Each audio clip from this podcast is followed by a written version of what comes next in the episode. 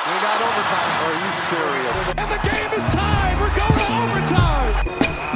It looks like we are headed to overtime. I don't think there's any question they got it out.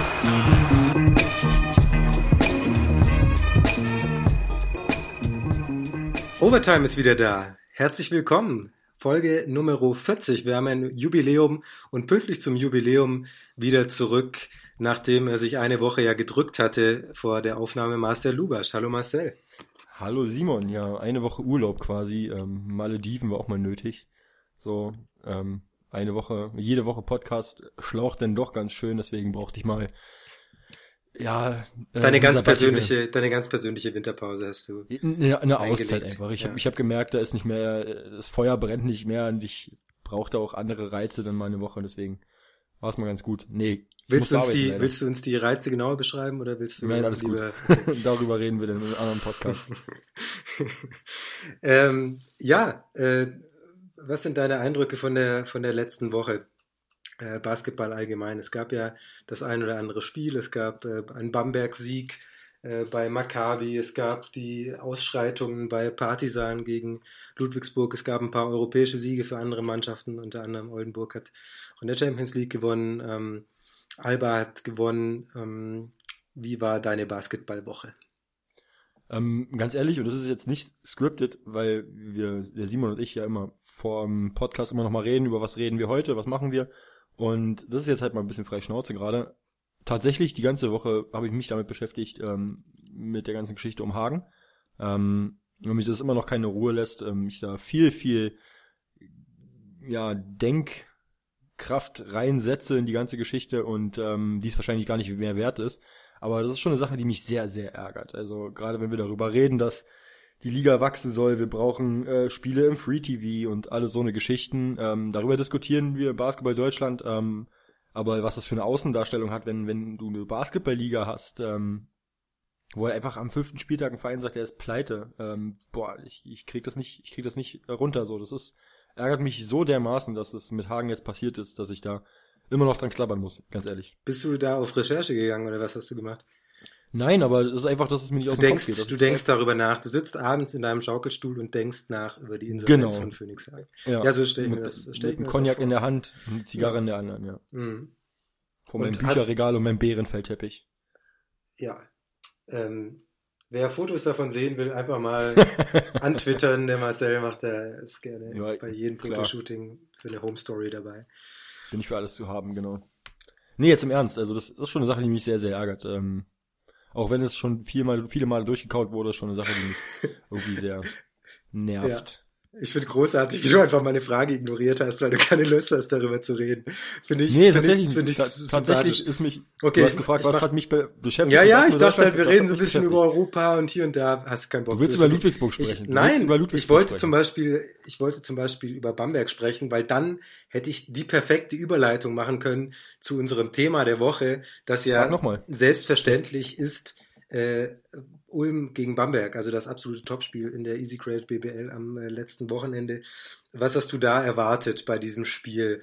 Ähm, wie glaubtest du, dass es äh, ausgeht vor der Partie, wie es dann nach der Partie aussah und vor allem während der Partie? Da sprechen wir dann natürlich später noch drüber. Aber erstmal, was hast du, was hast du dir gedacht? Ähm, gedacht habe ich mir, dass der Zeitpunkt, um Bamberg zu schlagen, jetzt eigentlich der richtige ist, weil Bamberg ähm, viel Kraft lässt in der Euroleague. Ähm, weitaus mehr als Ulm im Eurocup. Deswegen dachte ich mir schon so, dass Ulm schon eine Chance hätte, da irgendwie ähm, Bamberg gefährlich zu werden und hätte trotzdem damit gerechnet, dass Bamberg am Ende den Sieg mitnimmt. Ähm, dass vielleicht eine enge Partie wird am Ende, keine Ahnung, so plus zwei, plus drei oder so, sowas hatte ich mir vorgestellt. Dass es am Ende dann so ausgeht, wie es ausgegangen ist, hat mich dann schon überrascht und ähm, ja, darüber reden wir einfach später. Genau.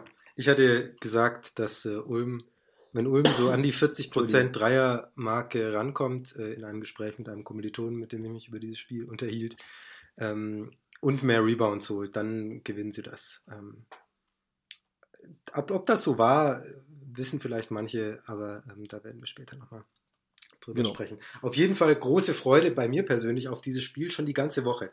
Also ich habe äh, mich selten so auf ein Basketballspiel sagen wir, ohne Ludwigsburger Beteiligung gefreut. ähm, das war echt, äh, das war große Vorfreude auf dieses Spiel und das hat auch dann ähm, sich erfüllt, würde ich sagen. Aber oh ja, das über, das, über das Ergebnis und äh, alles andere sprechen wir später, auch wenn ihr natürlich wisst, wie das alles ausgegangen ist. Und äh, wir haben noch eine neue Rubrik äh, für ja. diesen Podcast. Da wollen wir jetzt noch nicht zu viel verraten, aber sie heißt 4-3 und sie wird später kommen. Ich bin total Boah, gespannt. Spannungsbogen ist, ist, so aufgebaut, Simon. Also Hammer, also, oder? Wenn ich es nicht wüsste, was kommt, ich, ich, ohne Scheiß, ich würde jetzt schon vorspulen einfach. Du würdest jetzt schon, bleibt da, hört ja. uns zu, was wir zu sprechen haben über spannende Spiele wie Berlin gegen Bremerhaven, worüber wir gleich sprechen werden. Aber davor. Ich habe richtig Gänsehaut, ne? Also. Äh, ja, irre. ich glaube dir das. das. Das spürt man förmlich über die Audioaufnahme. Ja. Davor sprechen wir über das äh, Courtside Live-Spiel, wie es ja genannt wurde, weil es an einem Samstagabend stattfand und man dazu twittern konnte unter einem bestimmten Hashtag. Gießen gegen Ludwigsburg. Am Ende 62 zu 68 aus Sicht der Heimmannschaft, aus Sicht der 46ers. Das war so ein richtiges Krampfspiel irgendwie. Ludwigsburg im ersten Viertel mit einem Punkt mehr. Zweites Viertel waren beide gleich gut beziehungsweise schlecht. Äh, drittes Viertel auch. Irgendwie hat es bei keinem so recht äh, funktioniert. Offensiv, defensiv war das natürlich sehr gut und auch was die, was die Physis anging, war das äh, sehr gut. Kommentator Stefan Koch hat am Ende die These aufgestellt, ungefähr, wenn Gießen nicht so sehr versucht hätte, die Physis zu matchen, sondern von Ludwigsburg und, und die Härte und so weiter, sondern sich noch ein bisschen mehr auf die spielerischen Qualitäten, die Gießen ja zweifellos hat, konzentriert hätte, dann hätten sie dieses Spiel gewinnen können. So äh, eben nicht. Klar, es ist wichtig, die Physis zu matchen, das hat er auch gesagt, aber man darf eben sein eigenes Spiel ähm, nicht vergessen. Ist das eine gute Zusammenfassung? Ich finde ja. Ja, kann man so stehen lassen, auf jeden Fall. Ähm, ist ja immer wichtig, wenn für Coaches, dass die eigenen Spieler immer ähm, agieren und nicht reagieren und da hat meines Erachtens Gießen mehr reagiert, also auf Ludwigsburg ihren ähm, Kampf oder ihr körperliches Spiel mehr reagiert und ähm, dabei den Kürzeren gezogen. Kann man schon so festhalten, ja, wie das der Herr Koch sagt, ja. Ich habe eine Frage. Jetzt bin ich aber überfordert. Ja, dann hau mal raus. Ja. ja. Ähm, Jake Cooley ist ja zum All-Star nominiert worden. Ähm, und da gab es eine richtig heftige Diskussion auf Twitter, warum Cooley und nicht Quali. Jetzt hast du die Möglichkeit. Ja, Quali ist ja nicht, also wollte, Corner wollte Quali haben, habe ich auf der Facebook-Seite von Medi Bayreuth gelesen, aber er hat abgesagt. Ähm, das ist der, der offizielle. Aber so wie ich, wie ich, wie ich die, äh, deiner Meinung entnehmen konnte, schon eher, dass du. Jetzt werden hier, jetzt, jetzt werden hier private WhatsApp-Nachrichten quasi live im, im Podcast erzählt. Das ist ja unfassbar. Ja, natürlich würde ich Cooley nehmen, äh, weil er, ähm, weil ich ihn noch besser finde als, als Brian Qualley. Ähm, ganz einfach. Also Cooley ist ein, ist ein Spieler, der zwar nicht allzu viel ähm, Spielzeit bekommt, äh, was äh, einfach auch daran liegt, dass er noch bessere Center-Kollegen hat ähm, als äh, Quali, die in Oldenburg hat. Aber wenn man mal äh, auf die Statistiken schaut, dann ist das, was äh, Jack Cooley abliefert, nicht schlechter als das, was Brian Qualley abliefert. Zumindest wenn man, wenn man sich das hochrechnet auf, auf, ne, auf die Spielzeit. Ja, ja das stimmt. Nicht nur, nicht nur, wenn man sich das hochrechnet, auch wenn man äh, beispielsweise auf die Quoten guckt, ähm, klar, die werden, die werden oft schlechter, umso mehr man spielt, aber andererseits kann man auch sagen, wenn Kuli reinkommt, dann muss er was bringen, sonst ist er schnell wieder draußen. Wir wissen ja, wie das, wie das in Ludwigsburg läuft. Äh, und da sind noch zwei andere gute Center ähm, im Kader, vor allem äh, Johannes Thiemann, der eine super Saison spielt, auch All-Star ist. Ähm, Übrigens, ähm, Johannes Thiemann wird jetzt der laut der BBL App als Power Forward geführt. Er, er ähm, arbeitet sich langsam hoch, hervorragend. Er war ja lange Small Forward, äh, laut ja. BBL. Ähm, Eingestiegen ist er quasi als als Shooting Guard. Genau, mhm. ja. Und letzte ja. Saison in Baunach hat er meistens Point Guard gespielt. Nee, ernsthaft. Also die beiden sind von den Quoten her ziemlich vergleichbar. Ähm, Quali macht macht mehr Punkte. Ähm, ich finde es völlig in Ordnung, dass dass Quali nominiert äh, worden ist, auch wenn er in acht Minuten mehr einen halben Rebound weniger holt, da, da brauchen wir gar nicht äh, uns irgendwie groß drüber zu streiten, dass, dass Quali ähm, da verdient drin ist, auch über Kikanovic. Ähm, das ist, das ist auch definitiv in Ordnung, dass er, dass er nominiert worden ist. Ähm, also Kikanovic ist über jedem weil er, weil er viele Punkte macht, auch wenn er defensiv ähm, mit dafür sorgt, dass es bei Alba manchmal relativ äh, schlecht läuft, auch wenn er wenige Rebounds holt und auch weil seine Wurfquoten nicht besonders gut äh, sind. Naja, also wenn ich, wenn ich mir von Quali, Kikanovic und Kuli zwei Spieler aussuchen dürfte für meine Mannschaft, ähm, wenn ich eine zusammenstellen müsste, dann würde ich äh, Quali und Kuli nehmen ähm, und, und Kikanovic eben draußen lassen. Aber das äh, würdest du wahrscheinlich anders machen, oder? Offensichtlich ja. Also ja, würde ich schon. Mhm. Und wer verteidigt dann? Ähm, Kuli. Du willst Quali draußen lassen aus deinem Team. Ja, oh, schon. Interessant. Weil offensiv äh, bietet dir Kikanovic ähnlich viel. Deswegen. Kuli ist halt, also äh, er ist nicht der, er ist zumindest bisher nicht der, nicht der allerschnellste. Also gegen Bayreuth hat man manchmal gesehen, wenn er irgendwie in Bayreuth in den Fastbreak ging und sie in der Transition Defense äh, sah das nicht immer so ganz gut aus. Ähm, aber im Endeffekt ist er trotzdem ein sehr solider Verteidiger, finde ich. Äh, am Anfang der Saison hatte da ein bisschen Probleme noch gehabt, aber das, das sollte jetzt auch nicht despektierlich gegenüber über Quali sein. War jetzt nur die Frage, warum eher Cooley als Quali. Mhm. Hast du jetzt für mich beantwortet. Ja, vielen Dank dafür. Wir brauchen auch nicht diskutieren, Gerne. wenn du deine Meinung. ja. Ich deine Meinung.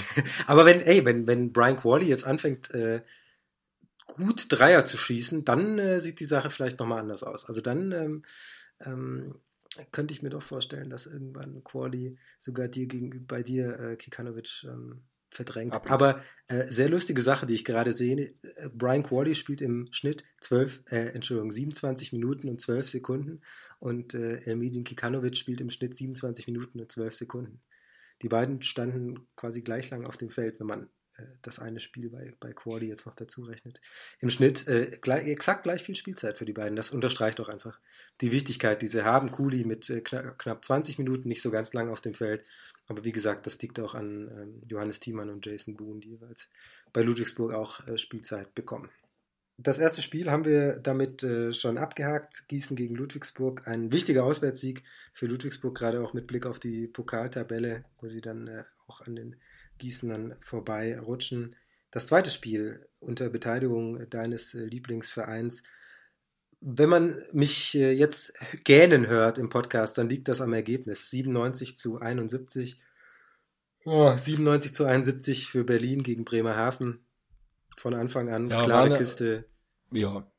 Punkt. Also brauchen wir jetzt auch nicht viel drüber reden. Ähm, Alba hat gut verteidigt, ähm, kommt jetzt immer mehr so wenn man jetzt Vergleiche zieht zum Anfang der Saison bis jetzt, ja, kommen sie schon immer mehr ins Rollen, ähm, finden defensiv viel besseren Zugriff. Ähm, ich denke, dass der Wechsel von Dominic Johnson auf Carl English, also dass Dominic Johnson hat ja den Vertrag aufgelöst, ähm, ähm, im beidseitigen Einverständnis, ähm, dafür wurde geholt Carl English, ähm, super Spieler, europäische Erfahrung, hat Gran Canaria gespielt, kennt äh, Hima auch Reda von der Zeit noch, ist ein guter Scorer, kann sich seinen eigenen Wurf kreieren, hat er auch in dem Spiel gezeigt. Ähm, richtig, richtig solide gespielt. Ähm, Karl Englisch in seinem ersten Spiel in der Bundesliga. Ja, bleibt nicht viel zu sagen. Also Alba hat das Spiel solide runtergespielt und Bremerhaven, ja, die haben ähm, irgendwie nicht das gezeigt, was sie eigentlich konnten. Ähm, ähm, Quincy Dix ähm, war jetzt mit 14 Punkten Topscorer, aber von ihm ist man auch eigentlich mehr gewohnt. Ja, also da geht eigentlich mehr bei Bremerhaven, hat mich schon ein bisschen enttäuscht, muss ich sagen.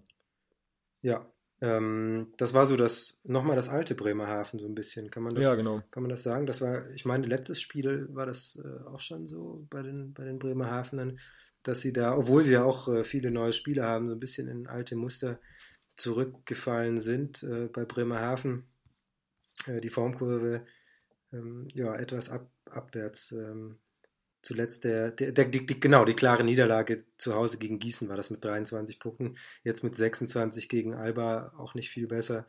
Ähm, ja, zu Karl Englisch wollte ich dich noch befragen. Wie siehst du seine Verpflichtung? Er ist 35 Jahre alt, absoluter Routinier, aber also bei ihm weiß man, was man kriegt. Bei Dominic Johnson wäre vielleicht auch noch das Potenzial gewesen, sich, sich noch weiter zu entwickeln und zu steigern. Wie sieht's aus? Äh, wie bewertest du diesen Wechsel bei Alba? Ähm, Dominic Johnson ist, ist in meinen Augen Gambler, also der, der, wir haben jetzt Spiele gesehen im Eurocup, ähm, das war gegen Vilnius im Hinspiel, als Alba in, zwei, in die zweite Overtime gehen musste und am Ende das Spiel gewonnen hat, da hat Dominic Johnson einfach ein Feuerwerk gezündet in der Overtime, hat ganz wilde Dreier getroffen und für sowas, ähm, ist, für sowas ist er bekannt. Ähm, aber andererseits war es halt häufig auch zu wild und es wirkte halt dann auch irgendwann nicht mehr so dazugehörig. Also er hat dann schon das Gefühl gehabt, dass er so ein Fremdkörper im Team war. Ähm, Gerade auch was, was jetzt ähm, Defense angeht. Ähm, er war zwar immer so, dass er schon seinen Mann vor sich halten konnte, aber war jetzt nie überragend in der Defense. Und andererseits halt sein, sein, sein Gezocke ab und zu, ähm, was dann doch ab und zu mal durchblitzte. Und da hatte schon, denke ich, Ahmed schon einen spezielleren Plan für seine Offensive, als da als nur so ein wildes Gezocke. Und ich denke mit Karl English, auch wenn er schon 35 ist und da jetzt wirklich nicht mehr viel Entwicklung nach oben ist, aber du brauchst halt noch einen Routinier im Team. Das Team ist eigentlich im Durchschnitt recht jung. Malcolm Miller ist noch nicht wirklich lange dabei. Akpina, äh, Dragan Milosavljevic ist zwar schon europäisch erfahren, aber auch noch nicht so alt. Giffey, Peyton Siever, alle Spieler, die jetzt noch nicht so erfahrene Menschen sind. Deswegen ist die Verpflichtung von Karl English schon sehr positiv zu werten, denke ich. Und ähm, der gibt dem Team halt was, was sonst noch nicht so ähm, ja, was sonst fehlt halt. Er ist halt ein streaky Shooter, der kann halt wirklich seinen eigenen Wurf kreieren. Ähm, klar hast du da Milosavljevic im Team, der sowas auch kann. Aber da würde ich Karl English vielleicht noch ein bisschen krasser einschätzen, was, was das angeht. Trotzdem war ja eigentlich schon. Also ein richtig begnadeter Scorer. So. War ja, das, das war ja bei, bei Dominic Johnson eigentlich schon klar, was man von ihm zu erwarten hat. Gut, äh, er ist auch schon, schon 29, ähm, kein Jungspund mehr. Dazu hat er, hat er bei allen seinen letzten Stationen, wo er gespielt hat, immer sehr, sehr viele Würfe genommen, immer ähm, sogar über zehn Würfe im Schnitt, äh, als er äh, einige Zeit in Polen gespielt bei Warschau. Und Siarka Tarnobelczek, wie auch immer man das ausspricht, ich, ich weiß es nicht. Und äh, Maccabi Rishon de Sion in, in äh, Israel auch. Dann letztes Jahr bei Banvit ähm, auch äh, über zehn Würfe pro Spiel. Also du weißt ja, was für ein Spieler du dir da holst. Viele Dreier genommen, ähm, ja. immer über, über fünf Dreier genommen bis äh, pro Spiel, bis auf in seiner äh, ersten Saison. Ähm, hat auch immer ganz solide getroffen, hat ihn bei Alba genauso solide getroffen. Ähm, also mich hat, mich hat das schon gewundert, dass er jetzt gehen musste oder gehen wollte oder wie auch immer, äh, weil eigentlich hat er für mich ähm, das geliefert, was man von ihm erwarten konnte. Das ähm, war halt häufig zu, zu wild und zu überdreht. Teilweise. Ja, ja, aber das ist ja, also das weißt du ja, wenn du so einen Spieler holst, denke ich. Ja, schon. Bloß, ähm, ich denke, die Erwartungshaltung war da schon eher, dass er halt offensiv ähm, Akzente setzt und dass er halt auch, er würde, er hätte definitiv seine Würfe bekommen, so ist es nicht, aber ähm, er hatte häufig dann im Fastbreak zum Beispiel äh, den Ball bekommen und gleich abgelötet. Und ähm, das war dann halt nicht Sinn und Zweck, so wenn du den Ball zu Kikanovic oder ähm, Milosavljevic und Giffey auch attackieren viel mehr den Korb. Deswegen kann man schon sagen, dass das Ziel des Coaches ist zu sagen, okay, wir wollen den Korb attackieren, viel penetrieren und dann, wenn die Möglichkeit sich bietet, Kickout-Pass, viele gute Schützen im Team, und es kam halt häufig nicht zu dieser Situation, dass ähm, du penetrieren konntest, um dann den Kickout-Pass zu spielen, weil Dominic Johnson gleich von draußen mit Hand im Gesicht draufgehauen hat. Manchmal geht's gut, manchmal eben nicht und sah halt häufig nicht gut aus bei ihm. Hm. Na gut, lassen wir das so stehen. Der Wechsel hat stattgefunden. Und ähm, äh, ja, was, was glaubst du, was das noch andere Auswirkungen hat? Vielleicht auch ähm, bezogen auf, Spiel, auf Spielzeit anderer Spieler. Englisch ja vielleicht eher noch äh, Small Forward, äh, Shooting Guard, während vielleicht Johnson eher, ich weiß gar nicht, auch, auch ordentlich auf, auf der zwei Minuten bekommen genau, hat. Genau, er wird auch, äh, Johnson halt vor, äh, voraus, voraussichtlich, sage ich schon, äh, vorwiegend auf der zwei Minuten bekommen. Englisch kann auch auf der drei spielen.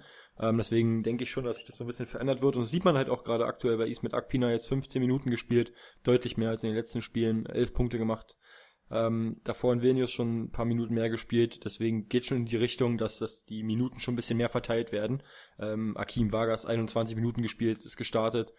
Ähm, also ich glaube, dass dann die Minuten schon auf mehrere Köpfe verteilt werden und was ich halt im Podcast mit Robert Jazzi auch schon besprochen habe, was halt sehr angenehm ist bei Alba, sie haben halt die Möglichkeit, viele, viele verschiedene Lineups zu spielen. Also sie können mit Azio und Siva auf 1 und 2 spielen, Giffey auf 3.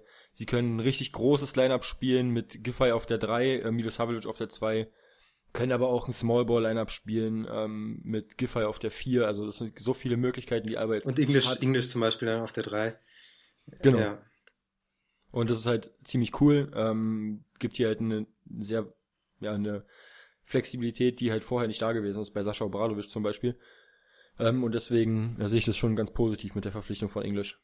Schön, das hört sich ja gut an, dass äh, man sich da in Berlin weiterentwickelt hat und dass man Akim Vargas zum Beispiel in der Starting Five spielen lässt oder dass man auch Ismet Akpina wieder viele Minuten und auch äh, Chancen gibt zu scoren.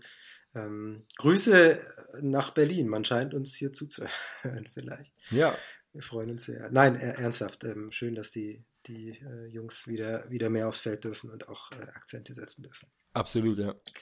Spiel Nummer drei äh, war ähnlich spannend wie Berlin gegen Bremerhaven. Ich spreche von der Partie Fraport Skyliners gegen FC Bayern Basketball. 57 zu 77 ganz klare Sache, vor allem, weil es äh, am Ende dann ziemlich den Bach unterging aus Sicht der Skyliners. 5 zu 18 im allerletzten Viertel aus Sicht der Mainstädter. Ja, und dann gibt es eben so eine 20-Punkte-Klatsche. Überzeugend bei ähm, Frankfurt war Mike Morrison, der sechs von sechs Würfen aus dem Feld getroffen hat, was seine Offensive angeht. Ähm, dann natürlich noch äh, Tess Robertson, auch äh, immerhin drei von sechs Dreiern getroffen. Ansonsten kam da nicht viel bei äh, Frankfurt. Ähm, Sharon Shields hat noch was gemacht, aber ansonsten, naja, von den Wurfquoten her nicht gut und ähm, bei äh, Bayern war das natürlich alles, äh, alles viel besser, das ist äh, keine Frage. Das ist so ein Spiel, ein bisschen wie, wie das Berlin gegen Bremerhaven Spiel. Das war, da hat man schon erwarten können, in welche Richtung das geht und in die Richtung ging das dann auch. Ja, schon ziemlich enttäuschend, gerade dass Frankfurt halt auch gut mitgespielt hat teilweise. Ähm, sogar nach einer ziemlich hohen Führung wieder zurückkam, aber dann das vierte Viertel 18 zu 5, so das Zuhause, das ist schon echt bitter. Und das, ähm, ja, verdient halt. Bayern hat gut gespielt, Frankfurt hat kacke gespielt im vierten Viertel. Und dann hast du es halt auch verdient, dass du mit 20 Punkten nach Hause geschickt wirst. Im dritten Viertel hat Frankfurt sogar noch ganz kurz mal äh, geführt gehabt. Aber naja, sie haben dann, glaube ich, die letzten fünf oder sechs Minuten gar keinen Punkt mehr gemacht. Alle fünf Punkte im letzten Viertel waren von Qantas Roberts. Oh, er sagt okay. auch viel aus. ja, ich habe das Spiel nicht gesehen. Saß vom Boxscore und habe dann festgestellt, Mahiakwa fehlt. Und sofort, ah, haben die Alarmglocken natürlich geschrillt. Ähm, hab dann nachgeschaut auf der Frankfurt-Webseite, äh, aber da war nichts äh, von wegen irgendwie disziplinarisch oder was auch immer, sondern er hat einfach Kniebeschwerden gehabt. Deswegen war okay. er nicht im Aufgebot. Mahi Aqua wegen einem Faustkampf nicht dabei. Sowas wird da wohl nicht stehen. Nein, aber es könnte ja sein, dass das da irgendwie steht. Ähm, äh, also, dass es anders da steht. So, ich mache jetzt hier ja. nicht die Pressearbeit für irgendjemanden.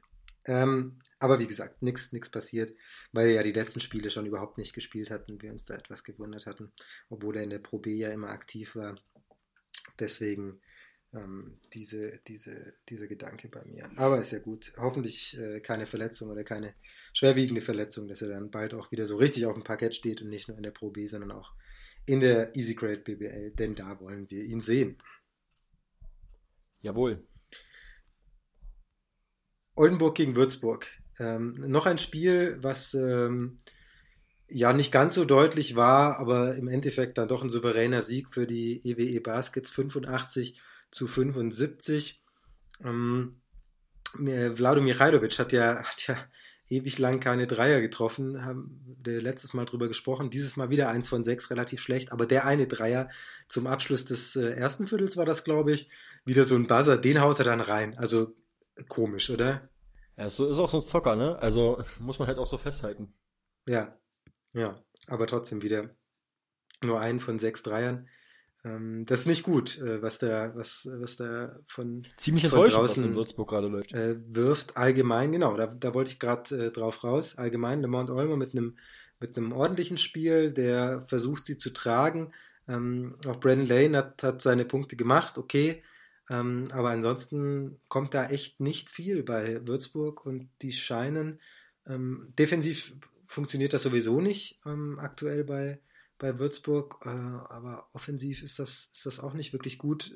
Die bringen zwar zum Teil schon ihre Stats aufs Papier, gerade Jake Odom wieder mit 8 Assists, aber wenn du halt als Team am Ende nur 14 Assists hast, dann zeigt das halt auch, wie sehr du von diesem einen Spieler abhängig bist und ja. wie, wie, wie diese Zahl dann auch zu bewerten ist. Also 8 Assists schön und gut, aber wenn du halt gefühlt 25 äh, Minuten von den 33 Minuten, die du äh, spielst, oder naja, sagen wir mal, die Hälfte der Zeit haben sie den Ball, ähm, das sind dann äh, 16, 17 Minuten und von den 16, 17 Minuten ist Jake Odom ungefähr gute 10 Minuten im Ballbesitz und macht halt alles so. Und dann ist das ja. halt, ist die Zahl zwar irgendwie immer noch beeindruckend, weil es halt trotzdem 8 Assists sind, aber im Endeffekt ist das äh, trotzdem kein Zeichen für besonders gutes Teamplay bei, bei Würzburg oder vielleicht gerade ein Zeichen für, für sehr schlechtes Teamplay. Was muss da Was passieren? Halt auch, naja, also jetzt eine Sache, die mir jetzt eben aufgefallen ist, ähm, die deine Frage beantworte ich danach. Ähm, Danke, wenn du jetzt auf die mich, Statistiken, ja. wenn du jetzt auf die Statistiken guckst, ähm, Oldenburg hatte 54 Feldwürfe, ähm, Würzburg hatte 69, also 15 Würfe mehr. Ähm, und zwar zehn, zehn Freiwürfe weniger. Trotzdem, du hast fünf, zehn Würfe mehr als dein Gegner. Haben, Jetzt guck ja, auf die ja, ja. Offensiv-Rebounds. Die haben fünf Offensiv-Rebounds mehr geholt als, als Oldenburg. Ähm, aus den fünf Offensiv-Rebounds, da musst du halt auch Punkte machen. Und ähm, wenn du am Ende mit zehn Punkten verlierst, so, dann das spricht halt eine eindeutige Sprache. Ne? Vor allem, sie also haben, sie haben äh, beide gleich viele Würfe aus dem Feld getroffen. Also Oldenburg 27 von 54 und Würzburg eben 27 von 69. Das ist eine Quote von ja. 39 Prozent und das ist aus dem Feld natürlich eine Katastrophe. Absolut, ja. Ja, was muss passieren? Ähm, du hast es gerade angesprochen. Also Jake Odom ist der Einzige, der jetzt wirklich das Spiel kreieren kann. Ansonsten hast du da nicht viele Leute.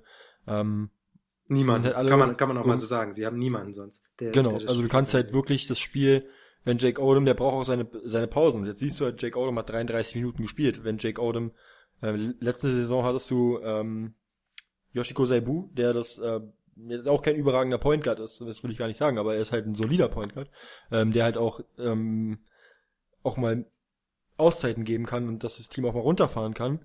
Und das hast du halt jetzt nicht. So, wer, wer kommt rein, wenn, wenn, wenn Jake Odom mal nicht mehr kann? So, dann wird halt dünn. Und ähm, ja, da brauchen sie auf jeden Fall noch Entlastung für Jake Odom oder, oder zumindest jemanden, der neben Odom auch für seine Mitspieler kreieren kann. Also mich wundert tatsächlich sehr, dass Charles Barton äh, immer noch bei Würzburg spielt. Also das, das klingt jetzt böse, das ist nicht böse Mangels gemeint. Alternativen? Aber was? Mangels Alternativen vielleicht? Naja, aber Entschuldigung mal, also der Mann äh, spielt zehn Minuten in den letzten zwölf Spielen, ähm, trifft aus dem Feld 27 Prozent, macht 1,7 Punkte und verbraucht halt äh, einen Spot für einen internationalen Spieler.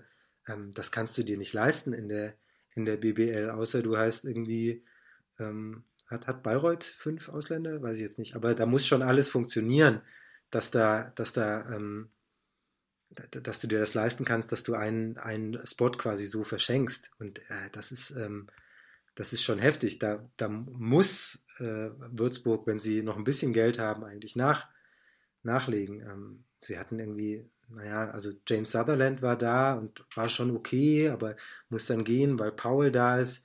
Ähm, also ich, ich weiß nicht, irgendwie, klar, man, man könnte schon, man könnte es vielleicht einfach mal sagen, sie brauchen noch einen zweiten Aufbauspieler, der ähm, der Jake Odom mal entlasten kann und dass der halt, wenn er eins von sechs schießt aus dem Feld, dass er halt auch mal rauskommt und dann eben schauen, dass man dann ein gutes Teamplay hinkriegt, ohne so. Odom auch. Aber ich, das ist ja die ehrlich Sache, gesagt, glaube ich nicht, dass das funktionieren wird. Ich war von Anfang also an ja skeptisch bei Würzburg, im Gegensatz eine zu aktuelle, dir. Eine aktuelle Geschichte jetzt äh, gerade aus dem Podcast, mit dem ich mit, mit Robert Jazzi aufgenommen habe. Ähm, da hatten wir das Thema, ähm, Adjustments vom Coach und äh, wie er reagiert und es gab halt auch in der letzten Zeit Spiele bei Alba Berlin, wo halt ähm, Peyton Siever nicht so gut aussah, wo er halt nicht so gut ein Spiel gefunden hat, okay, dann übernimmt halt Milos Havlic den Spielaufbau. Dann hast du halt auch einen, äh, einen Akim Vargas, der auf zwei spielt, äh, der auch mal einen Kickout-Pass spielen kann. Ähm, du hast einen Engin Azio, der den Ball bringen kann. Ähm, Ismet Akpin, der den Ball bringen kann. Also du hast halt schon die Entlastung, wenn halt, wenn es bei dem nominierten Point Guard mal nicht so gut läuft. Wenn es bei ihm läuft, ist, ist Siever immer ein Mann, der acht, neun bis zehn Assists pro Spiel geben kann. Ähm, ähnlich auch bei Jake Odom, aber bloß wenn es bei Jake Odom mal nicht läuft, so wie an dem Spieltag, sechs Punkte in 33 Minuten, ähm, trifft nur eins von, von sechs Würfen, dann hast du ja dahinter keinen, der ihn irgendwie entlasten kann. Und äh, da wird es dann halt schon, schon richtig duster. Mhm. Darauf wollte ich hinaus. Ja. ja. Ja, das ist schon, das ist schon hart, auch wenn man sich anschaut, die Spielzeit von Odem, also er geht jedes Spiel über 33 Minuten. Das geht schon, sie sind äh, ja auch nicht international unterwegs und Odem hat solide Quoten. Also das, äh, das ist äh, völlig in Ordnung, was er, was er da aus dem Feld wirft und auch seine Punktzahlen.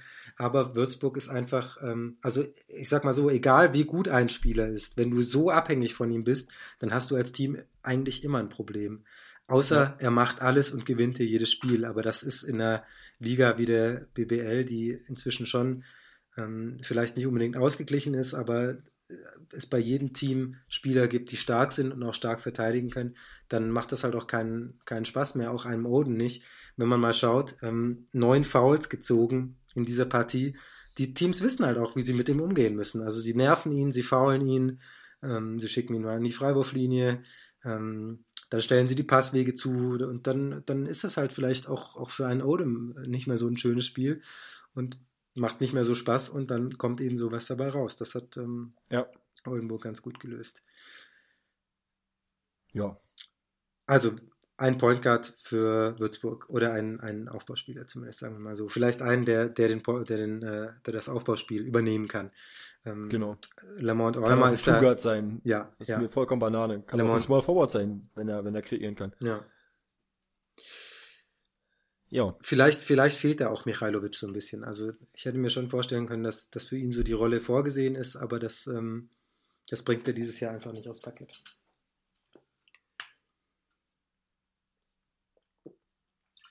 Tja, jetzt trinke ich mal einen Schluck und Marcel sagt nichts. Da ja, ist einfach. Sagen, ja, keine Ahnung, du hättest ja mal was sagen können. Wenn du still bist, sage ich auch immer irgendwas, auch wenn es auch wenn es eine blöde Reporterfrage ist zu irgendeinem Spieler von Ludwigsburg. So. Wie bitte?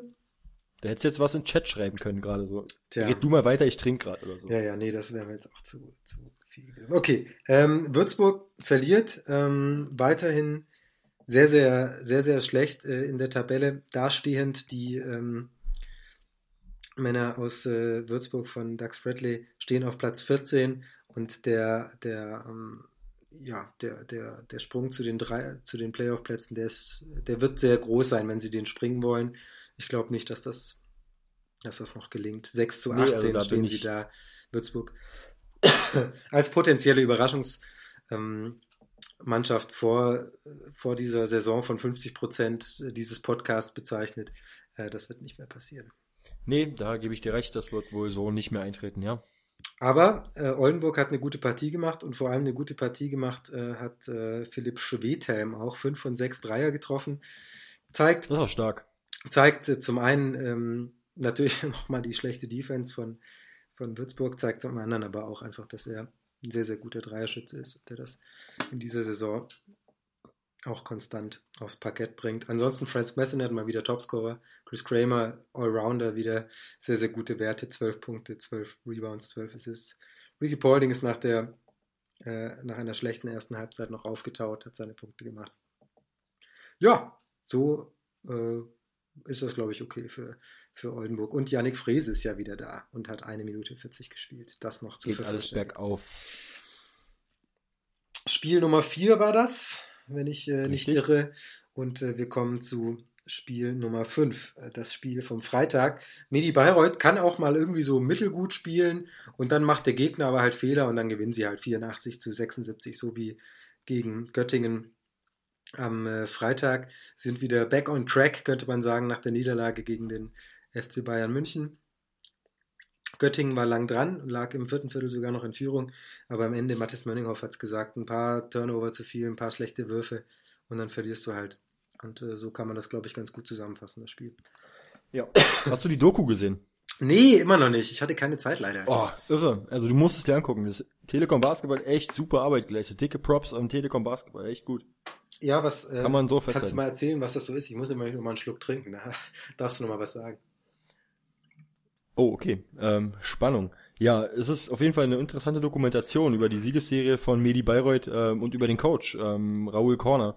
Gibt da viele, viele Einblicke, wie es halt vor dem Spieltag abläuft. Ähm, ist halt 24 Stunden ähm, mit der Kamera ähm, und dem Mikrofon ähm, unterwegs. Ähm, ja, das Team von Telekom Basketball begleitet ihn vor dem Spiel, von der Vorbereitung im Training, ähm, guckt zu, wie die Spieler ähm, sich mit per Video vorbereiten auf den Gegner, ähm, in der Kabine mit dabei. Ähm, also interessante Einblicke, auch vor allen Dingen, wie Coach Raoul Corner mit den Schiedsrichtern redet. Es ist wahnsinnig witzig, wahnsinnig interessant. Ähm, also eine richtig, richtig geile Dokumentation. Geht ungefähr 25 Minuten, also ist auf jeden Fall ein, ein Einblick wert. Und auch für Leute ähm, sichtbar, die nicht Telekom Basketball abonniert haben, Ach. die können das natürlich auch sehen. Ja, das ist nämlich frei für alle. Das ist ja toll. Free die for all. Ja super bei Telekom Basketball. Irre. Ja, Jetzt hält man voll den Eindruck, wir werden gesponsert von denen, ne? Nein, werden wir, wir, werden leider von niemandem gesponsert. Die, also wir würden natürlich gerne Hier könnte Ihre Werbung stehen. Hier könnte, genau, hier könnte jetzt so ein Einspieler sein, so wie das bei diesen amerikanischen Podcasts auch immer ist, wo sie irgendwelche Nahrungsergänzungsmittel ja, oder, genau. oder Weihnachtssocken bewerben. Könnt, könnt, machen wir alles. Wir machen, wir machen Werbung für, würden für viele Dinge Werbung machen, glaube ich. Wir sind käuflich, ganz einfach. Ja. Kann man so sagen. Also. Kann man, kann man so festhalten. Wir machen, ja, ähm, egal.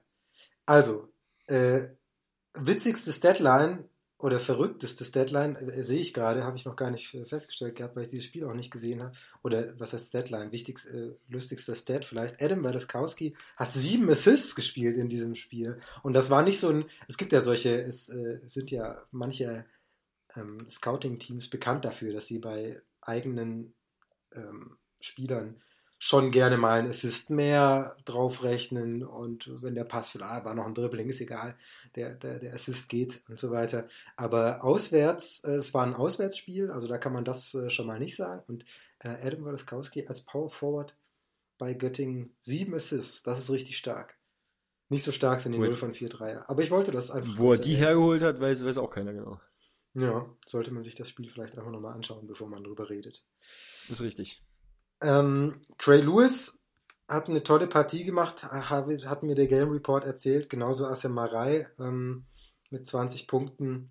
Und ähm, auch wenn dann bei äh, Bayreuth ein paar diesmal nicht so, nicht so ganz gut getroffen haben oder ein paar Würfel weniger gekriegt haben, ist das kein Problem, äh, weil die, die äh, Big Three dieses Mal äh, eben aus Trey Lewis, Asemarei und ähm, aus äh, ja, Kian, Trey Lewis spielt eine Riesensaison. Bestanden. Ja, und ist auch verdient nominiert worden für die ja, äh, kann man sagen.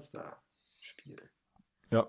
Zum, bei uns so ein bisschen unter Radar geflogen in unserer Nominierung, aber Ich hatte ihn, also glaube ich. Du hast ihn auch drin, oder nicht? Wir hatten ihn nee, nee. Ich hatte ihn drin. Ich hatte, ich hatte Demont Brooks. Ah, stimmt, den hatte ich nicht drin. Doch, Trey Lewis ähm, macht viel und macht viel richtig. Ja, kann man, kann man so sagen. Ja. Kian Anderson ist auch ein super Spieler. Also, ach, das Team von Bayern ist einfach, einfach herausragend dieses Jahr. Also, schaue ich gerne zu. Viele mhm. coole Typen darin. Auch Robin Steve, Mace zum Beispiel. Äh, Steve Wachalski ist ja auch, auch nominiert worden. Diesmal drei Punkte, ja. okay. Aber sein, sein Dreier, den trifft er unfassbar gut. Ja. Ähm, also kann man festhalten, ist einfach eine geile Truppe, oder? Ja, ja. Da brauchen wir gar nicht, brauchen wir gar nicht drüber zu diskutieren. Also ich meine, sie stehen nicht umsonst so weit oben. Geile Truppe und äh, super Trainer, der, der sie so zusammengestellt hat, gemeinsam mit den anderen Leuten, die da arbeiten und jetzt ähm, immer wieder perfekt ausrichtet und die sind einfach, die rollen einfach. Also das ist einfach stark, was Bayreuth da auf die Beine gestellt hat. Ja. So, nächstes Spiel.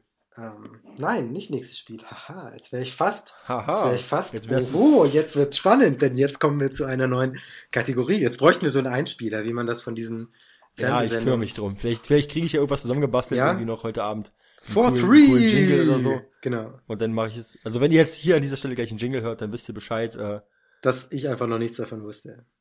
Dass Simon nichts davon wusste und ich mich schon gekümmert habe. Tja, so ist das manchmal. Also, äh, wir haben eine neue Kategorie. Probieren das einfach mal aus. Wenn das jetzt bei den ersten drei Malen einfach komplett scheitert, weil wir beide irgendwie versagen, dann werden wir diese Kategorie ganz schnell wieder rausnehmen. Ähm, wir probieren das aber jetzt einfach mal so. Und das ist jetzt wirklich nicht vorbereitet. Das müsst ihr uns einfach glauben. Wir äh, haben uns äh, ausgedacht, wir machen eine ähm, neue Rubrik. Äh, und zwar for three. Und das bedeutet, äh, jeder von uns darf dem anderen eine Frage stellen. Und dieser muss dann äh, drei, drei Spieler, Spieler, oder Vereine oder äh, sonst etwas nennen, die ihm dazu einfallen und vielleicht auch beschreiben, warum. Und dann darf natürlich der Fragensteller selbst äh, auch noch sagen, welche drei Spieler oder Vereine oder Form. sonst was ähm, ihm ja da als erstes eingefallen sind oder da am besten passen. Bitte. Ich habe den Simon vorm Podcast gefragt, was seine Frage ist. Er wollte es mir nicht sagen und ich bin so gespannt, was er mich jetzt fragen wird. Willst, soll ich zuerst fragen oder willst du zuerst? Ja, frag du zuerst. Okay. Ähm, welche drei Spieler in der Easy Credit BBL tragen die schlimmsten Frisuren? Ähm, Quincy Dix. Äh, Quincy Dixon. Stimmt, den hatte ich gar nicht. Quincy Dixon.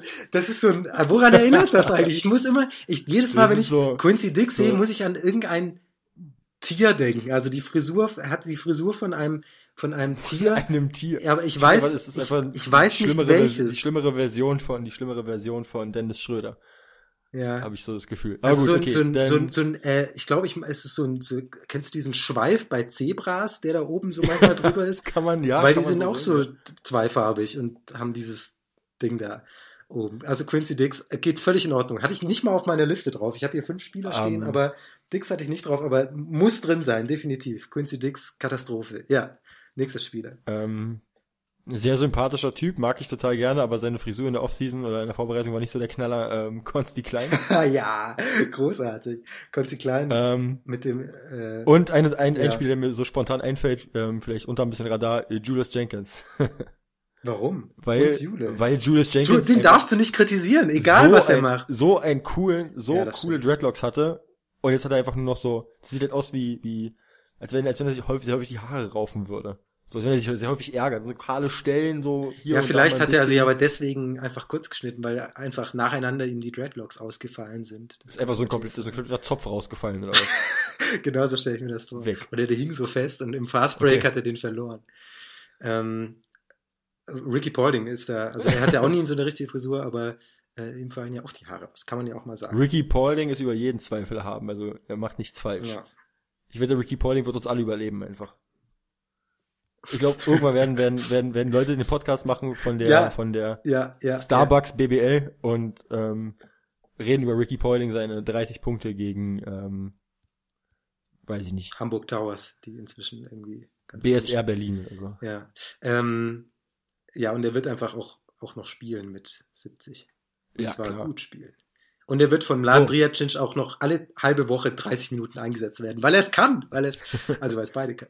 Ähm, Mladen Drijancic, würdest du sagen. Dri, ja, ich habe vor kurzem gelernt, dass es auch Drijancic noch heißen könnte, also oder Drijancic. Das überfordert mich aber dann auch. Da bin ich nicht mehr, Okay, nicht mehr dabei. Also, meine Frage. nee, ich möchte auch noch meine drei Spieler nennen mit den Ach so, katastrophalen schieß mal los. Ähm, äh, hier, ähm, also ich habe die Frisur von Karl Indisch gesehen, die ich sehr, sehr schlimm fand äh, auf, dem, auf der Statistikseite. Aber ähm, einer meiner Spieler ist Dwayne Evans von Gießen. Äh, hast du schon Ja. mal die Frisur gesehen? Der sieht aus, also das ist jetzt wirklich nicht böse gemeint, aber kennst du das Pokémon äh, Myrapla? Dieses Ja. blaue mit dem grünen Ding da oben drauf. Das sieht einfach eins zu eins aus wie Dwayne Evans. Ich habe dieses Spiel gesehen und also ich, das ist mir noch nie aufgefallen. Ich dachte mir, irgendwas, irgendwas ist, diese Frisur ist verrückt, aber woran erinnert sie mich? Und dann ist mir einfach eingefallen, dass es äh, Myrapla sein muss von, von Pokémon. Wer, wer Myrapla nicht kennt, einfach mal googeln. Also das ist wirklich so eine, von der, nur von der Frisur her ist das so, so ein Ding von der, Ja, bei der okay. Geburt getrennt. Ähm, also meine Nummer eins, Dwayne Evans. Konzi Klein hatte ich auch stehen, Tim Olbrecht auch, weil die so ein bisschen, ja, aber die, die lassen wir sein. Ähm, ich übernehme Quincy Dix und habe noch einen, der auch wirklich, wirklich ganz, ganz üble Sachen auf seinem Kopf angerichtet hat. Ähm, und das ist Julian Gamble. Der hatte so eine solide Frisur, wie sie so viele hippe Amerikaner haben, so ein bisschen Seite kurz und oben ein bisschen länger. Und jetzt hat er sich so im, im Jerome Boateng-Style nur noch 300 Mal so kompliziert, irgendwelche Zöpfe äh, da rein knoten lassen und rein rasiert und sieht wirklich richtig, richtig schlimm aus. Also welcher Friseur auch immer in Bonn das gemacht hat, das hat wahrscheinlich eine Menge Zeit gekostet, aber es ist wirklich, also es ist wirklich eine sehr, sehr schlechte Idee gewesen von Julian Gamble. Ja, meine Frage Bitte. an dich. Du bist ja nicht vorbereitet. Ähm, ich genauso wenig, weil Simon mich äh, vor dem Podcast erst darüber unterrichtet hat, dass wir heute anfangen mit den drei Fragen. Welche drei Spieler stellen denn die unsaubersten Blocks in der Liga? Oh. Ähm, Und da gibt's einige Spieler, die richtig miese, eklige Blocks stellen. so, so richtig. Ähm, Und Also ich wenn weiß, mir wie der- du mich auf WhatsApp schon äh, Hate oder Rants geschickt hast über irgendwelche Blöcke von Spielern da. ich weiß, vielleicht, Wundert's mich, vielleicht weiß ich gerade gar nicht. Also wer mir als allererstes da einfällt, ist Mike Morrison.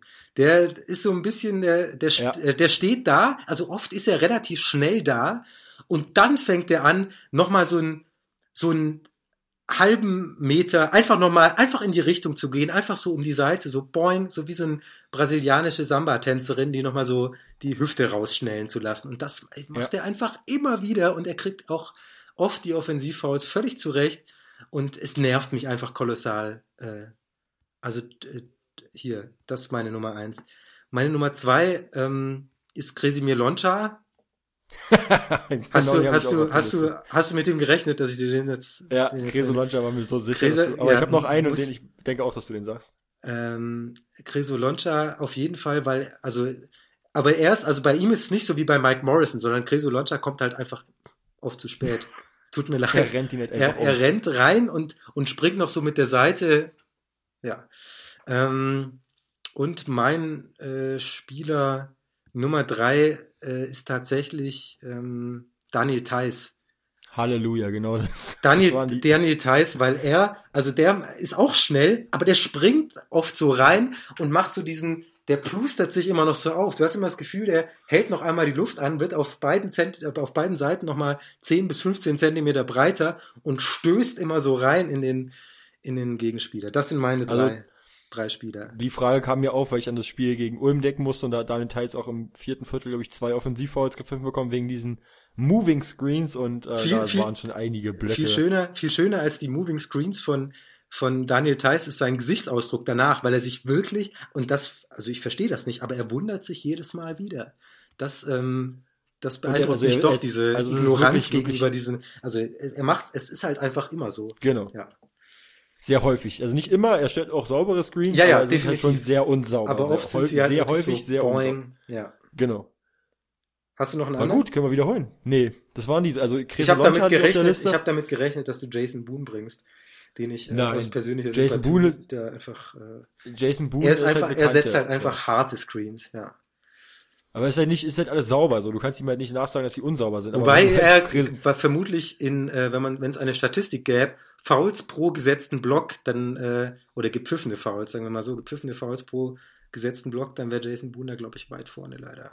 Möglich, aber es liegt wahrscheinlich auch nur an der Statur. Und dann neben Jason Boone wirkt halt jeder andere Point Guard irgendwie, das wäre wie, als wenn. Jeder andere Mensch, jeder andere Hulk wirkt neben ihm halt ja. einfach wie ein Okay. Das war unsere halt hier 4-3. Fliege an der Windschutzscheibe ab. Genau. 4-3, die neue Rubrik. Das, also das hat mir jetzt gefallen. Man muss sich auch mal, muss sich auch also mal freuen. Denn, denn, ja. ja. War schön. Mhm. War Spaß. So, jetzt reden wir wieder so. über Basketball. Langweilig. Ähm, uh. ähm, Bonn gegen Fechter. Ich habe ja, ich habe ja, ich bin ja voll ins Risiko gegangen bei meiner letzten Ausgabe MFG. Wer sie gelesen hat, ich habe einfach gesagt, wie fünf Spiele dieses Wochenendes ausgehen, weil ich fünf, äh, äh, weil ich die Liga in vier verschiedene Teile eingeteilt habe und habe dann gesagt, so, ich äh, setze jetzt auf das und das und das und das Team. Und die Ergebnisse waren alle so, wie ich sie vorausgesagt hatte. Und dann kam das Spiel Bonn gegen Fechter und Bonn musste in die Overtime Ganz knapp haben sie das äh, sich gerettet durch einen unfassbaren Blackout von der Defense von Fechter, über den wir gleich noch sprechen werden. Und da haben sie es in der Overtime sich noch geholt und äh, ich hatte doch noch recht behalten. Vielen Dank dafür nach, nach Bonn. Ich habe mich darüber sehr gefreut.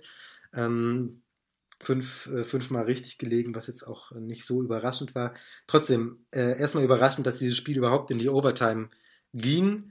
Ähm, hätte ich nicht mitgerechnet. warum. So, das war unfassbar. Fechter führt mit zwei Punkten, ganz äh, kurz vor Schluss, durch zwei erfolgreiche Freiwürfe von äh, Besnik Bekteshi. Und dann hat, ähm, hat Bonn den, den äh, Ball, äh, dribbelt nach vorne, macht einen Wurf, wird, der Ball geht raus und Bonn kriegt ihn nochmal mit noch ein paar Sekunden Restzeit. Es war nicht mehr viel auf der Uhr. Ich glaube, es waren irgendwie so vier, vier Sekunden, meine ich, wären es gewesen. Ähm, naja, und äh, zumindest äh, läuft das dann so, dass äh, dass äh, ein Spieler, ich glaube, glaub, es war wahrscheinlich Ryan Thompson, sich äh, draußen freiläuft. Ich bin mir nicht mehr sicher, aber zumindest stürzt sich äh, das komplette Dorf. Fechter, einfach dieses komplette Dorf ist zu Ryan Thompson gerannt. Äh, kein Spieler blieb in der Zone. Äh, also vor allem Christian Standhardinger. Also da gingen schon zwei Spieler raus auf, auf Ryan Thompson und Christian Standhardinger dachte sich vermutlich, oh, da rennen alle hin. Vielleicht gibt's da was gratis. Ich renn mal hinterher.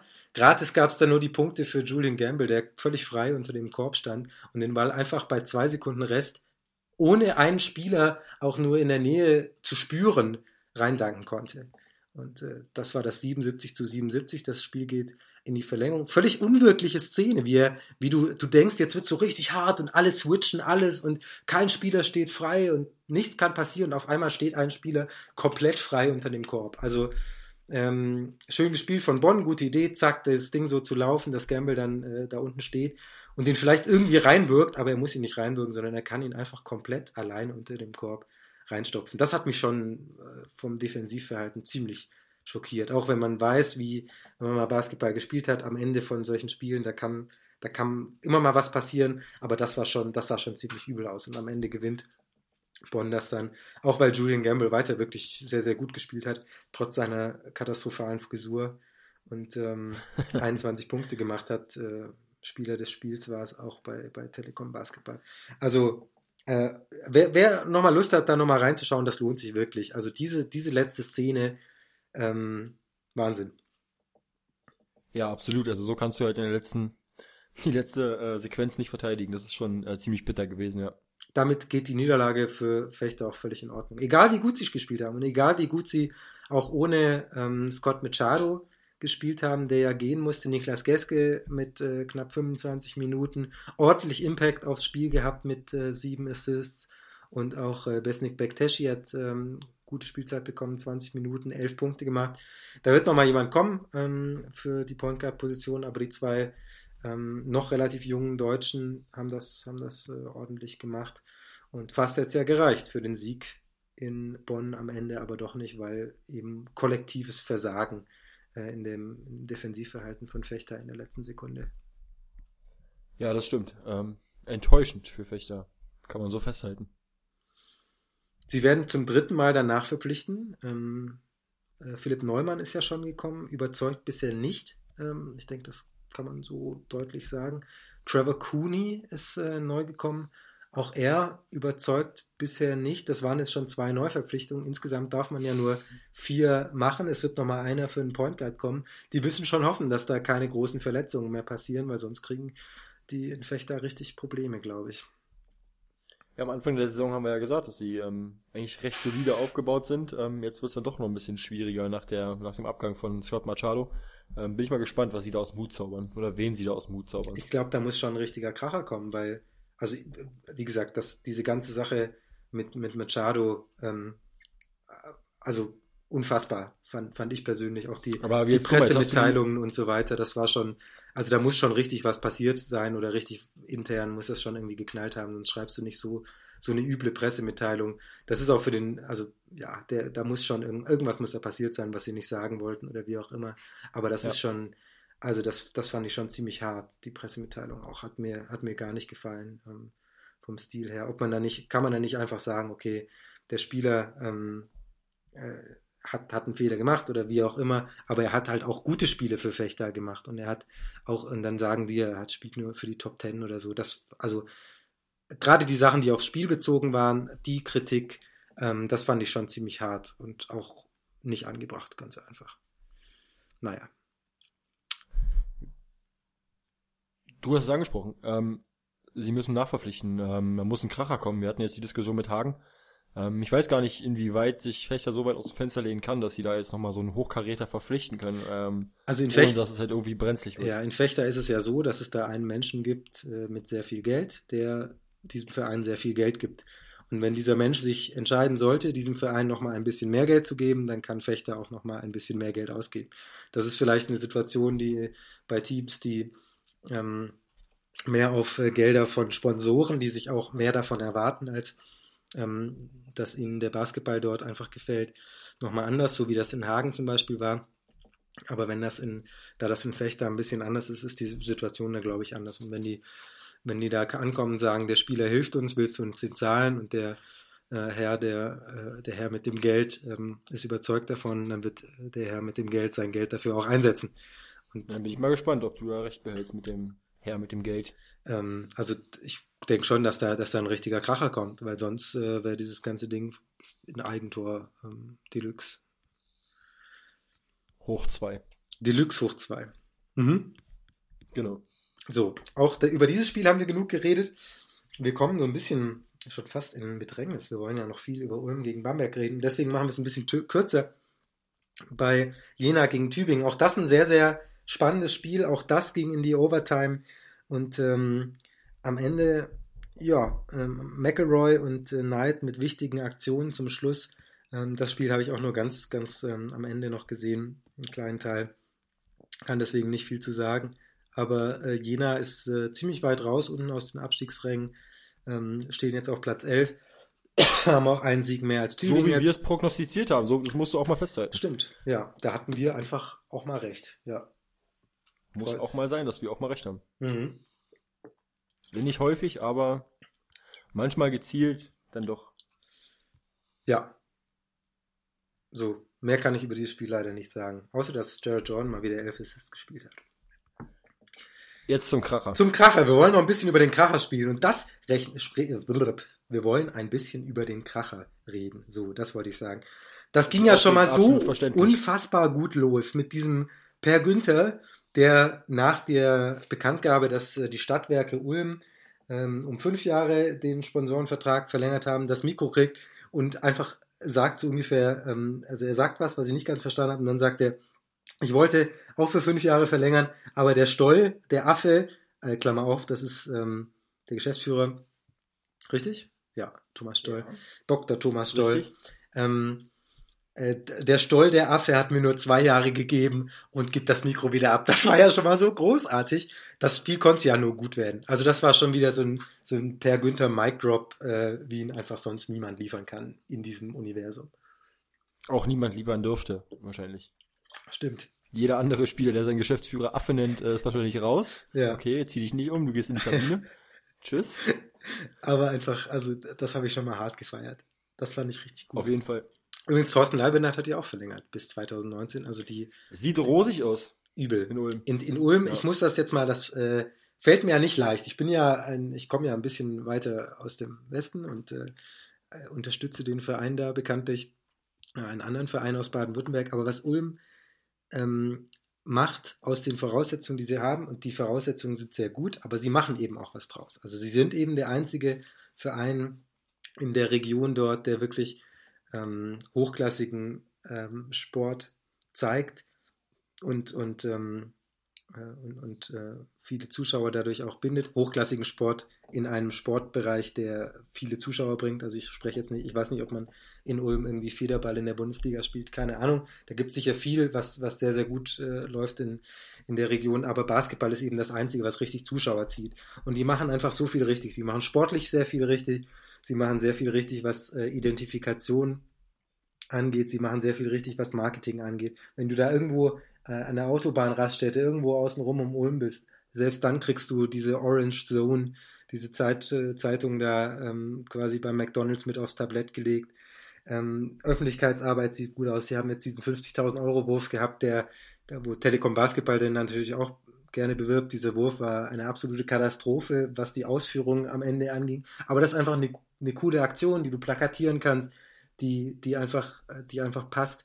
Ähm, da greift ein Rädchen ins andere und alles ergänzt sich gegenseitig. Du hast tolle Identifikationsfiguren, du hast einen sympathischen Trainer, der einen sehr, sehr guten Job macht.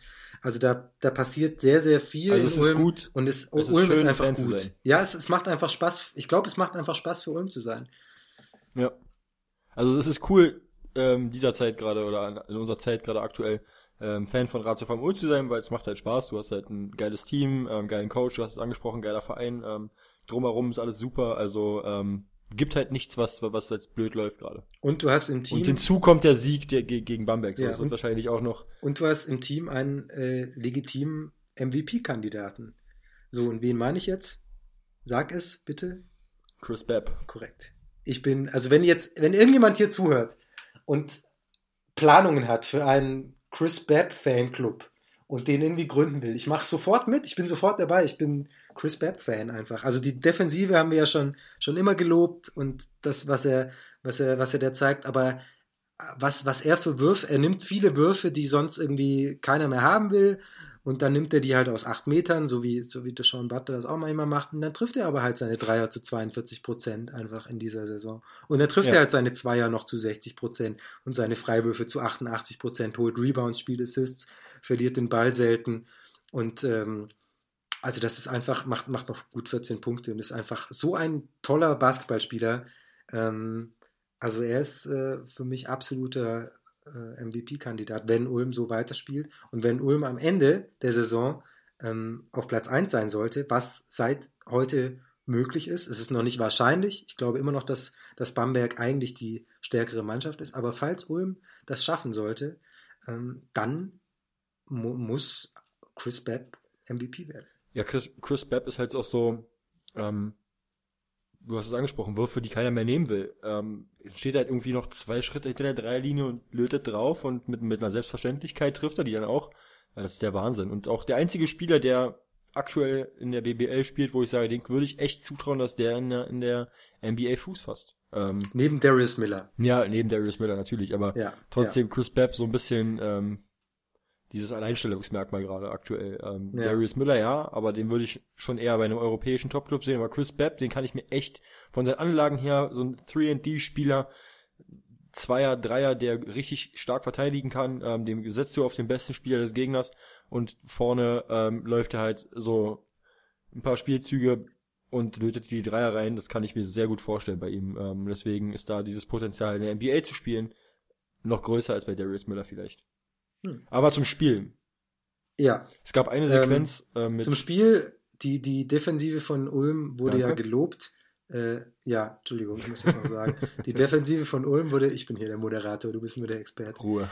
Äh, wir haben, wir, äh, es wurde die, das Defensivverhalten von Ulm sehr gelobt, weil Bamberg ähm, nur 63 Punkte erzielt hat. Ich möchte hinzufügen, dass Bamberg beim Auswärtsspiel in Ludwigsburg nur 60 Punkte erlaubt wurden. Also da kann man jetzt mal wieder auch, auch auf den Boden kommen und sagen, dass Ludwigsburg einfach noch die bessere Defense als Ulm gespielt hat. Das, das muss ich jetzt einfach sagen. Was sagst du dazu, Marcel? Ist das wieder so eine Reporterfrage? Nee, du, du vermutlich hast du recht. Ludwigsburg spielt eine gute Defense, aber trotzdem war es schon echt stark, ja. was Ulm also heute gespielt hat. Es gab eine Sequenz, die war so ein bisschen symptomatisch für mich. Da ging die Kamera so auf Braden Hobbs, nachdem er gerade einen Dreier getroffen hat. Und der war so im Tunnel, ähm, einfach die, die, die Art, wie, wie er, wie er dann in die Defense zurückgegangen ist und wie er halt seinen Gegenspieler angestarrt hat, so, das war einfach so im Tunnel, dass man halt eigentlich schon gesehen hat, okay, der hat jetzt richtig Bock auf diesen Sieg heute. Ähm, der wird es nicht aus der Hand geben. Andersrum die, die, die Bamberger, die halt alle irgendwie nicht wirklich wussten, was, äh, also was hier gerade passiert. Wie, wie, wie schaffen wir jetzt irgendwie einen Korb zu machen? In, ähm, haben sich verdattelt, Turnover äh, und die Ulmer wurden halt irgendwie immer mehr gepusht, immer mehr gepusht. Dann kam das Publikum, ein Turnover hier, ein abgefälschter Ball da und irgendwie haben sich dann die ganze Situation dann so hochgeschaukelt im vierten Viertel. Und da war es dann schon klar, okay, alles klar, das Ding kann niemals für Bamberg enden heute, weil Ulm das Ding einfach so komplett in der Hand hat. Ähm, das war so ein bisschen symptomatisch, die Situation da mit Braden Hobbs. Ja, das war einfach, also Ludwigsburg hat bei dem Spiel gegen Bamberg allerdings nur 48 Punkte erzielt. Das habe ich jetzt nicht dazu gesagt. Uh, Ulm 30 Punkte mehr. War, war eine, einfach Spaß beiseite. Ähm, es war eine, eine großartige Leistung von Ulm. Ähm, sie haben das toll gespielt. Tim Ulbrecht hat, ein, hat, ein, hat eine grandiose Partie gemacht. Ähm, äh, Chris Bepp sowieso. die haben alle gut ausgesehen einfach. Da hat jeder einfach, Braden Hobbs Pässe waren gut, Draymond Morgan Intensität ohne Ende. Das war einfach, also das hat einfach Spaß. Taylor ja. Braun hat, hat schwierige Mitteldistanzwürfe ähm, und man muss, man muss auch festhalten, dass es einfach unglaublich gut gecoacht war von Thorsten Leibniz. So. Ja. Ähm, es war eine Situation, der Pick and Roll mit Per Günther und Per Günther kommt jetzt ins, ins Mismatch, was absolut so gewollt war von, von Bamberg, dass sie das Pick and Roll laufen, ähm, Ulm switcht und Per Günther steht auf einmal ähm, gegen Daniel, gegen Daniel Theiss, glaube ich, was, nee, gegen Nicolo Melli. Und was macht er? Er zieht Nicolo Melli runter und fault ihn. Gar nicht erst in die Situation kommen lassen, dass sie daraus äh, Profit schlagen können, sondern ja. dann werfen sie den Ball halt nochmal von außen ein, okay, wir haben Team V mehr, Günther geht jetzt mit drei Fouls äh, weiter ins Spiel, aber sie müssen halt nochmal noch mal sich neu sortieren. Und dann versuche ich nächstes Mal über den Screen rüber zu laufen und versuche halt nicht in das Mismatch zu kommen. Und das hat das war halt einfach richtig gut gecoacht so und die wussten ganz genau, welche Spieler sie wann, wie, wo attackieren müssen und äh, wo sie denn den Kickout spielen müssen. Ähm, also kann man schon festhalten, es war richtig, richtig stark gecoacht von ja. Ja. Thorsten Leibniz. Es waren, es waren, also ich habe mir jetzt so während des Spiels gedacht, ähm, naja, also jetzt hat Bamberg auch keinen guten Tag. Ähm, sie treffen ihre Würfe nicht, ähm, obwohl sie zum Teil relativ frei standen, ähm, obwohl sie den Ball teilweise auch okay bewegt haben. Das sah zumindest von der Ballbewegung zum Teil auch Bamberg-like aus. Sie haben vielleicht manchmal gedacht, okay, jetzt ziehe ich mal nicht zum Korb, ich hau noch mal drauf wenn sie das in einem, in einem Finalspiel in der Situation sind, dann spielen sie das in einer anderen Intensität, auch hinten und so weiter. Das kann man alles so sehen und das ist auch alles richtig. Aber Ratio Farm Ulm ist offensiv auch nicht alles gelungen. Und das, finde ich, darf man nicht vergessen. Sie haben Bamberg mit 15 Punkten nach Hause geschickt. 78 zu 63 ist dieses Spiel geendet. Das war klar und deutlich. Und Bamberg, ähm, Entschuldigung, Ulm hat am Ende eine Dreierquote gehabt von 26,7 Prozent. Das ist wirklich schlecht. Vor allem für Ulmer Verhältnisse ist das sehr schlecht. Deshaun Butler 0 von 4, Carsten Tada 0 von 3. Das sind alles keine guten Quoten. Chris Bepp 3 von 8. Äh, Braun und Günther, beide eins von drei. Das sind keine guten Quoten äh, von Ulm gewesen. Und ähm, äh, ich hatte zu einem Kommiliton gesagt, zum einen müssen sie, habe ich vorher schon gesagt gehabt, zum einen müssen sie mindestens 40% Dreier treffen und sie müssen mehr Rebounds holen. Die mehr Rebounds haben sie geholt. Okay, das lag ähm, vielleicht auch dran, dass, dass ähm, äh, Bamberg ein bisschen mehr aus dem Feld verworfen hat, wobei Ulm wiederum mehr, mehr, ähm, mehr Würfe aus dem Feld hatte, gerade durch die Turnover, aber von Bamberg. Aber trotzdem, dass sie, dass sie 13,3 Prozent unter der, Mar unter der magischen Marke, die ich gesetzt hatte, von 40 Prozent bleiben und trotzdem so deutlich gewinnen, das ist das wahre Statement in diesem Spiel, finde ich. Absolut, gebe ich dir recht. Danke. Was schließen wir daraus auf den, äh, in Bezug auf den weiteren Saisonverlauf? Gar nichts. Also, was, was willst du jetzt festhalten? Ach man, das wollte ich jetzt sagen. Ich dachte, du sagst jetzt, na ja, wir müssen schon sehen. Die Ulmer sind definitiv ein Top-Team. Das haben sie beim Spiel heute hier gegen Bamberg bewiesen. Da hätte ich sagen Nein, das ist gar nichts. Das war jetzt ein Spiel und dann, aber gut, dann sag du das. Was das ist, das ist schon ziemlich cool für die Atmosphäre und, und, und äh, nimmst halt auch mit so einen Sieg gegen Bamberg. Freut dich natürlich als Spieler. Ähm, aber im Endeffekt musst du als Coach halt aber auch realistisch bleiben und sagen, dass der Sieg halt ein Scheißdreck wert ist. So, wenn du das gleiche wiederholst in den Playoffs, dann, dann bist du halt richtig gut, dann bist du richtig geil. Also er ist schon das wert. Also wenn, wenn wir jetzt mal bedenken, oder wenn wir jetzt mal ähm, uns vorstellen, dass Ulm einfach weiter gewinnt und im Endeffekt ähm, äh, stehen sie am Ende der, der Hauptrunde vor Bamberg, das ist schon möglich, gerade mit so einem 15-Punkte-Sieg. Ähm, das, ist, das, ist, das ist möglich. Ich, ich glaube das auch noch nicht, ich kann mir das noch nicht so richtig vorstellen. Ähm, aber, aber es ist möglich. Und dann wäre der Sieg natürlich mega viel wert, gerade im Hinblick darauf auf eine mögliche, ähm, auf, ein, auf eine mögliche Playoff-Begegnung ähm, äh, in den, in den äh, Finals. Was habe ich denn heute für Wortfindungsstörungen? Ist ja schlimm. Okay, du darfst weiterreden. Ich würde sagen, wir kommen zum deutschen Spieler der Woche. Vielen Dank. Wir haben genug darüber geredet. Dass du das so schön abmoderiert hast. Ähm, deutscher Spieler der Woche. Äh, Tim Ulbrecht. Ja, da bleiben wir einfach bei dem Spiel. 20 Minuten, 19 Punkte, 14 Würfe aus dem Feld, 6 getroffen, hört sich jetzt nicht so super an, aber trotzdem äh, 6 von 6 Freiwürfe, toll hinten gespielt, das, das war einfach stark. Der eine Ballgewinn, der eine Ballgewinn übrigens, ähm, bei dem Thorsten Leibenhardt völlig ausgerastet ist an der Seitenlinie. Ich habe das zu einem GIF verarbeitet, wenn die Kollegen von Telekom Basketball das nicht mögen, einfach Bescheid sagen, ich nehme es wieder raus, nicht verklagen bitte ähm, kann man bei mir auf Twitter sehen. Das, da sieht man jetzt nur Thorsten Leibenhardt, wie er ausflippt. Ähm, aber dieser, dieser Ballgewinn, der zeigt schon mal einiges, einfach wie aufmerksam er auch war und was für, ein, für eine großartige Partie er gemacht hat. Ja, das stimmt. Dein Schöne Antwort übrigens von Thorsten Leibenhardt auf dieses GIF. Wer ist der Typ im Anzug? Klammer auf, über sich selbst, Klammer zu. Ich habe gerade mein Lachen heftig unterdrücken müssen, während wir diesen Podcast aufgenommen haben. Hast du gerade nochmal live gerade dein Twitter-Feed geguckt? Das mache ich äh, regelmäßig, wenn du etwas sagst, Marcel. Ja, ist ja schön, dass es dich so interessiert. Nein, Scherz beiseite, das mache ich natürlich nie. Ich habe eine Benachrichtigung hier bekommen. Wer ist der Typ im Anzug? Ich sehe es auch gerade. Unfassbar. Unfassbar gut, ey. Okay, Play of the Week. Wir machen weiter, komm. Du hast gesagt, ganz einfach. Bevor wir, bevor wir gar nicht mehr Ja, ähm, ich, ich hätte jetzt, der ist wirklich gut. Wer ist der Typ im Anzug? Ähm, ich hätte jetzt Chris Bepp genommen, aber einfach aus Solidarität zu den anderen Teams, ähm, habe ich erst einen anderen Spieler genommen.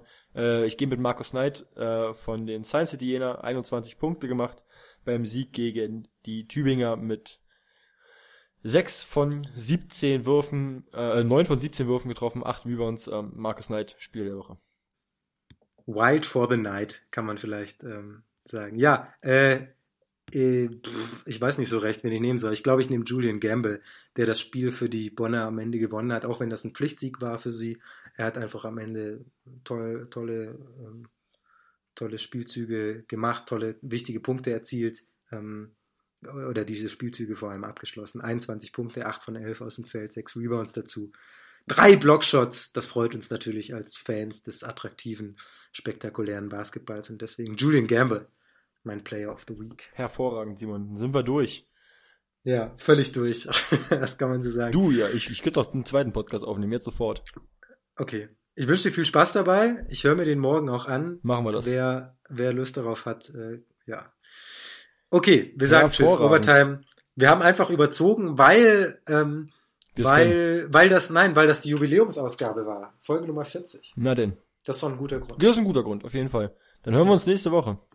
So machen wir das. Bis dahin, macht's gut. Ciao. Tschüss.